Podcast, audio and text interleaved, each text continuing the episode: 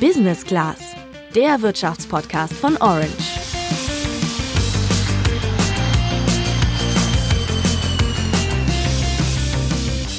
Kennt ihr das, wenn euch eure Eltern oder Großeltern erzählen, dass früher ja alles viel billiger war und vor allem ja der böse Euro mit seiner Einführung alles so teuer gemacht hat? Ich habe auch einfach schon so oft versucht, meinen Großeltern geduldig zu erklären, dass das pauschal so gar nicht stimmt. Das liegt ja unter anderem daran, dass sich die Leute heutzutage einfach mehr leisten können, weil sie mehr verdienen. Genau, aber stellen wir uns jetzt mal vor, es kommt so eine Corona-Krise und die sorgt dafür, dass zwar alles teurer wird, du aber eben nicht mehr verdienst. Das ist jetzt erstmal nur ein Gedankenspiel, aber Expertinnen und Experten aus Wirtschaft und Forschung stellen sich gerade immer häufiger die Frage, ob es dazu nicht bald kommen könnte. Also ist gar nicht klar in manchen Bereichen, dass Nachfrage einen großen Effekt haben wird auf die Inflation. Auf der Kostenseite kann das natürlich schon passieren, dass einige Sachen äh, jetzt teurer werden, einfach weil gewisse Lieferketten nicht mehr so gut funktionieren wie vorher, man irgendwie improvisieren muss. Wir schauen uns deshalb in dieser Folge nochmal genauer an, was Inflation eigentlich ist und wie die durch die aktuellen Corona-Maßnahmen und die Staatshilfen beeinflusst wird. Denn auch wenn ihr bisher gut und sicher durch die Krise gekommen seid, könnte euch eine höhere Inflation relativ hart treffen. Mehr dazu gibt's jetzt. Ich bin Luca. Und ich bin Sandra. Letztes Jahr im Mai, da haben wir hier im Podcast in Folge 99 darüber gesprochen, woher das Geld eigentlich kommt, wenn der Staat Schulden macht. Zu Beginn der Corona-Krise musste der Staat ja genau das tun, um zum Beispiel die Unternehmen hier in Deutschland finanziell zu unterstützen. Und schon damals haben wir uns die Frage gestellt, ob das denn eigentlich nicht zu Inflation führen kann, wenn der Staat so viel Geld in Umlauf bringt. Unser Experte in der Folge war Professor Dr. Adalbert Winkler von der Frankfurt School of Finance and Management. Und der hat zu dem Zeitpunkt noch das hier gesagt. Gleichzeitig ist ja diese Corona-Krise, auch wenn sie manchmal von Politikern mit einem Krieg verglichen wird, eben kein Krieg in dem Sinne, dass jetzt wegen Corona weniger Güter auf jeden Fall nicht mittelfristig angeboten werden können. Das heißt also, die Nachfrage sinkt, das Angebot bleibt mehr oder weniger konstant. Da kann ich nicht erkennen, wo die Inflation herkommen soll. Das ist jetzt aber auch schon ein paar Monate her. Eine Inflation war im Mai also noch nicht wirklich abzusehen. Professor Winkler hatte zwar damals gesagt, dass auch ein Ökonom leider nicht in die Zukunft sehen kann, aber er hat trotzdem eine Bedingung genannt, unter der es zu einer Inflation kommen könnte. Also nehmen wir mal an, die Gaststätten würden jetzt nicht öffnen. Dann würde ja irgendwann mal der, sagen, der, der, der Besitzer der Gaststätte sagen, ich muss zumachen, ich kann nicht mehr. Das bedeutet dann, wenn wir dann irgendwann mal wieder öffnen, dass die Nachfrage nach Mittagessen und nach einem Bier in der Kneipe auf ein geringeres Angebot trifft. Und dann könnte es zu Inflation kommen. Das heißt, wie es in der Langfrist aussehen wird, wird davon abhängen, wie scharf die Krise ist in Bezug auf die Fähigkeit von Unternehmen, ihr Angebot trotz der im Moment niedrigen Nachfrage aufrechtzuerhalten. Ja, und genau dazu ist ein Unternehmen eben nur dann fähig, wenn es die Krise auch durchhält und überhaupt eine Möglichkeit hat, seine Waren und Dienstleistungen auch anzubieten. Denn genau dieses Ich muss zumachen, ich kann nicht mehr hört man inzwischen von immer mehr Geschäften, Restaurants und so weiter. Noch immer dürfen die meisten Geschäfte ja nicht öffnen und wann das der Fall ist, das weiß gerade noch keiner so richtig. Noch im Januar gab es eine Umfrage des Handelsverbands Deutschland unter 1500 Händlerinnen und Händlern. Ja, und da kam raus, dass rund 80 Prozent glauben, dass sie ohne weitere staatliche Unterstützung im Laufe des Jahres dicht machen müssen. Damit ist das eingetreten, was Professor Winkler noch im Mai als eine der Bedingungen gesehen hat, die eine Inflation möglich machen könnte. Aber fangen wir an der Stelle nochmal eben ganz von vorne an. Wir sollten nämlich jetzt erstmal einen Blick darauf werfen, was Inflation und das Gegenteil, die Deflation, denn eigentlich bedeutet. Denn das hilft uns dabei zu verstehen, warum die aktuellen Umstände eine Inflation zumindest etwas wahrscheinlicher machen. Dazu haben wir uns Hilfe geholt und zwar von Dr. Tom Zimmermann. Er ist Juniorprofessor an der Uni Köln und beschreibt Inflation in wenigen, aber ganz einfachen Worten so. Inflation ist im Prinzip, wenn ich mir für einen Euro weniger kaufen kann. Also nehmen wir mal an, du konntest dir im Jahr 2011 noch eine Packung Kaugummis für 50 Cent kaufen und die gleiche Packung kostet jetzt einen Euro, dann hat dieser eine Euro genau die Hälfte an Kaufkraft verloren. Denn vor zehn Jahren konntest du dir für diesen Euro ja immerhin noch zwei Packungen kaufen. Also merken wir uns bis hierhin schon mal, eine Inflation hat zur Folge, dass du dir für das Geld, was du hast, weniger kaufen kannst. Umgangssprachlich verwenden wir Inflation einfach nur als ein anderes Wort für steigende Preise. Wie hoch die Preissteigerung in Deutschland insgesamt ist, wird vom Statistischen Bundesamt über einen Warenkorb gemessen. Das müsst ihr euch so vorstellen. In diesem Warenkorb befindet sich eine ganze Reihe von Produkten und Dienstleistungen, die ein durchschnittlicher Haushalt in Deutschland benötigt. Darunter sind zum Beispiel Alltagsprodukte wie Hygieneartikel oder Nahrung, aber auch größere Güter wie zum Beispiel ein Kühlschrank oder ein Auto. Und dann werden da noch Dienstleistungen drin berücksichtigt, wie zum Beispiel ein Friseurbesuch oder die Kosten für eine Versicherung. Der Preis von allen Gütern und Dienstleistungen, die in diesem Warenkorb liegen, wird dann zusammengerechnet und Monat für Monat miteinander verglichen. Wenn wir annehmen, dass der Warenkorb zu Beginn des Jahres noch 100 Euro wert war und am Jahresende 102 Euro kostet, dann reden wir umgangssprachlich von einer Inflation von 2%. Der richtige Fachausdruck dafür wäre aber, dass der Verbraucherpreisindex um 2% gestiegen ist. Jetzt müssen wir noch beachten, dieser Warenkorb ist natürlich ein statistisches Maß. Das heißt, es kann gut sein, dass du einige Güter oder Dienstleistungen aus diesem Warenkorb gar nicht nutzt und dich manche Preiserhöhungen deswegen gar nicht betreffen. Jetzt wissen wir erstmal grob, was Inflation bedeutet und wie sie gemessen wird. Kommen wir jetzt aber mal zu den Ursachen, die so eine Inflation haben kann. Da konzentrieren wir uns mal auf drei. Die Angebotsinflation, die Nachfrageinflation und die damit im Zusammenhang stehende Inflation, die durch die Geldmenge getrieben wird. Wir fangen mal mit der Inflation an, die von der Nachfrageseite kommt. Da sind wir als Konsumentinnen und Konsumenten sozusagen für verantwortlich. Wenn wir jetzt zum Beispiel von einem Produkt auf einmal deutlich mehr kaufen als vorher und damit die Nachfrage steigern, dann werden die Produzenten ihr Produkt auch teurer machen. Das hängt unter anderem damit zusammen, dass die Unternehmen ja nicht einfach so in der Lage sind, parallel zur steigenden Nachfrage auch deutlich mehr zu produzieren. Das passende Beispiel dazu liefert Tom Zimmermann.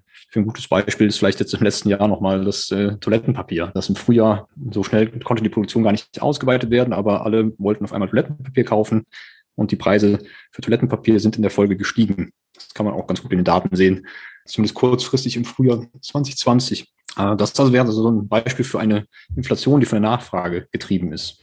Nun müssen wir aber auch bedenken, dass sich die Inflation eben nicht an diesem einzelnen Produkt messen lässt. Denn es kann ja immer mal wieder vorkommen, dass der Run auf einzelne Produkte sehr hoch ist. Das bedeutet aber nicht zwingend, dass damit auch die Inflation steigt. Das passiert nur, wenn eine größere Menge an Waren und Dienstleistungen teurer wird. Also genauer gesagt das, was sich in unserem Warenkorb von eben befindet. Eine andere Ursache für Inflation kann auf der Seite der Anbieter liegen. Da sprechen wir dann von der Angebotsinflation. Ein Preisanstieg von Gütern kann zum Beispiel damit zusammenhängen, dass ein Unternehmen höhere Produktionskosten hat. Dazu nochmal Tom Zimmermann von der Uni Köln. Also ein Beispiel, was man immer hat als ein Produktionsmittel, ist der Ölpreis. Äh, viele Firmen hängen irgendwie vom Ölpreis ab. Und wenn der Ölpreis steigt, dann steigen die Kosten dessen, was ich produzieren muss oder produzieren möchte. Wenn ich jetzt nicht äh, einen Verlust machen möchte, muss ich meine Preise anheben, für die ich die Güter verkaufe, die ich produziere. Das nennt man dann übrigens auch Kosteninflation. Es gibt aber noch eine weitere Art, wie Unternehmen auf der Angebotsseite die Kosten in die Höhe treiben können. Und da ist das Stichwort Gewinninflation. Dazu stellen wir uns mal vor, ein Unternehmen würde ein fliegendes Auto verkaufen und es gibt kein anderes Unternehmen, das so ein Produkt auf dem Markt hat. Wenn das Unternehmen merkt, dass sein Produkt gut ankommt, die Nachfrage hoch ist und es Lust hat, einfach noch ein bisschen mehr Gewinn zu machen, kann es den Preis für das Produkt einfach anheben. Denn das gibt's ja nur da zu kaufen und Konkurrenz gibt's nicht. Genau, also Nachfrage und die Angebotsinflation haben vor allem mit der Knappheit von Gütern und Dienstleistungen zu tun, wodurch die Preise dafür steigen und ich mir in der Folge weniger leisten kann. Diese höheren Preise können aber nur mit mehr Geld bezahlt werden und da wären wir bei dem Stichwort Geldmengeninflation. Das bedeutet im Prinzip einfach nur, dass die Menge an Geld die Menge an Gütern übersteigt, die dem gegenübersteht. Die Inflationsrate ist in einer Volkswirtschaft ein ziemlich wichtiger Indikator, weil sie eben darüber bestimmt, wie viel das Geld eigentlich wert ist, das wir in der Tasche haben oder verdienen. Dementsprechend wichtig ist auch die Inflationserwartung, also die Vermutung, wie hoch die Inflation zu einem bestimmten Zeitpunkt sein wird.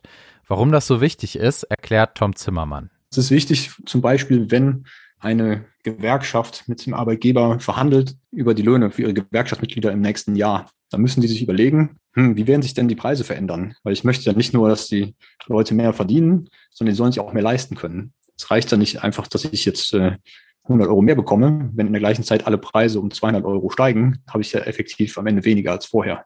In dem Fall sollte die Gewerkschaft die Löhne also am besten schon so hoch handeln, dass die Inflation da einkalkuliert ist. Einfach gesagt ist eine Inflation übrigens vorteilhaft, wenn du Schulden hast. Denn wenn das Geld an Wert verliert, betrifft das auch deine Schulden. Andersrum ist es natürlich eher ungünstig, wenn du anderen Geld schuldest. An sich ist das ja was Negatives, wenn mein Geld an Wert verliert. Trotzdem ist eine leichte Inflation immer angestrebt bzw. gewünscht. Um das zu verstehen, gucken wir uns mal das Gegenteil der Inflation an, nämlich die Deflation. Das bedeutet ja, dass mein Geld immer wertvoller wird und ich mir von einer gleichbleibenden Menge an Geld mehr Güter oder Dienstleistungen kaufen kann.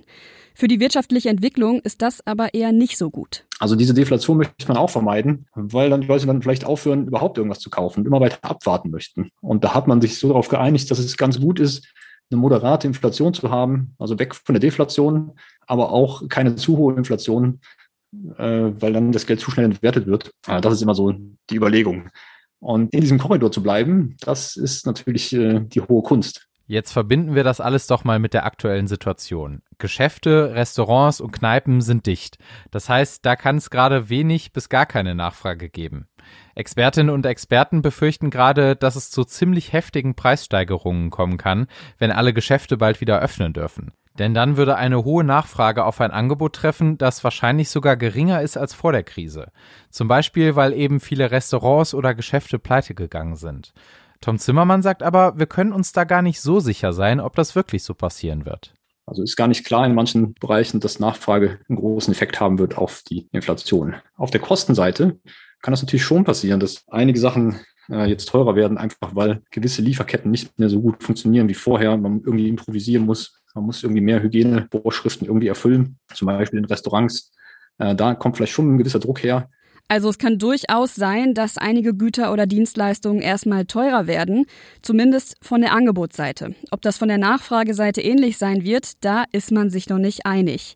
Das Kieler Institut für Weltwirtschaft geht davon aus, dass die Inflationsrate in diesem Jahr sogar auf bis zu 2,6 Prozent steigen könnte. Es gibt aber auch Ökonomen, die das für viel zu überzogen halten. Zum Beispiel zweifelt der ehemalige Wirtschaftsweise Professor Dr. Peter Bofinger an, dass es überhaupt zu einem Nachfrageboom kommen wird und geht deswegen von moderaten 1,5 Prozent Inflation aus. Er sagt, dass die Leute ja auch während der Krise weiter Geld ausgegeben haben, nur halt online. Und wer fleißig online geshoppt hat in den letzten Monaten, der wird wohl eher nicht direkt wieder einen Batzen Geld im Geschäft lassen, wenn die wieder öffnen dürfen. Ja, trotzdem stellen wir uns zum Schluss noch die Frage, wie man sich denn insgesamt gegen eine Inflation schützen kann. Fang doch mal an, Luca. Ja, der beste Weg, um sich vor einer Inflation zu schützen, ist das Geld in etwas einzutauschen, was im Wert stabil ist, beziehungsweise vielleicht sogar an Wert gewinnt. Wer ganz groß denken will, könnte da zum Beispiel auf Immobilien gehen. Es gibt darüber hinaus aber auch verschiedene Finanzprodukte, mit denen ihr euch absichern könnt. Als erstes wäre da zum Beispiel eine inflationsindexierte Staatsanleihe zu nennen, also dem Staat Geld zu leihen. Und der Staat garantiert mir, dass es mir zurückzahlt, hoffentlich, äh, plus die jeweilige Inflation von dem Jahr noch dazu zurückzahlt. Das heißt, wenn ich diese Staatsanleihe besitze, also ich habe dem Staat Geld geliehen, dann kann ich mich darauf verlassen, solange der Staat nicht selbst pleite geht, äh, bei Deutschland relativ unwahrscheinlich, dass äh, ich in jedem Jahr äh, an Rückflüssen die Inflationsrate bekomme, die in der Zeit in Deutschland vorherrscht. Wer von Staatsanleihen lieber die Finger lässt, der kann sein Geld auch in Fonds investieren, die die Produkte abbilden, von denen man vermutet, dass sie die Inflation treiben. Ich kann auch, wenn ich denke, dass die Inflation sich vor allem reflektiert in bestimmten Produkten, sagen wir mal in, vielleicht in Rohstoffen, oder äh, irgendwelchen anderen Handelsgütern, vielleicht den Kaffee, was man so handelt, dann kann ich auch ganz einfach so Fonds kaufen, die in diese Produkte investieren. Die sollten dann relativ eins zu eins hm, sich mit, äh, mit der Inflation bewegen, wenn das äh, das ist, wo die Inflation herkommt. Also wahrscheinlich im besten Fall würde man so einen breit gefächerten Index kaufen, der mehrere Rohstoffe auf einmal äh, damit man da nicht nur auf einem Rohstoff unterwegs ist. Die dritte Möglichkeit knüpft so ein bisschen an die erste an, denn ich könnte meine Euros ja auch einfach in eine andere Währung umtauschen, in der die Inflationserwartungen niedrig sind. Tom Zimmermann sagte mir, da würde dann zum Beispiel gerne mal in Schweizer Franken umgetauscht. Mein Geld behält dann also seinen Wert, sofern es nicht auch in der anderen Währung zu einer Inflation kommt. Und wenn der Euro dann wieder mehr wert ist, kann ich mein Geld dann wieder umtauschen. Damit sind wir auch schon wieder am Ende dieser Folge angekommen. Wenn die dich weitergebracht hat, dann lass uns gerne eine Bewertung bei Apple Podcasts da. Wenn du Kritik für uns hast, für die wir immer sehr dankbar sind, dann schreib uns die am besten über unseren Orange Instagram-Kanal orange-by-handelsblatt. Wir verabschieden uns jetzt erstmal und sagen ciao, bis nächste Woche. Ciao.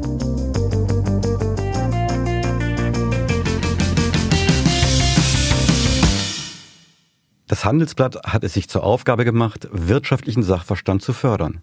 Mit digitalen und analogen Angeboten, die den Nerv der Zeit treffen. Dabei ist Ihre Meinung für uns besonders wertvoll.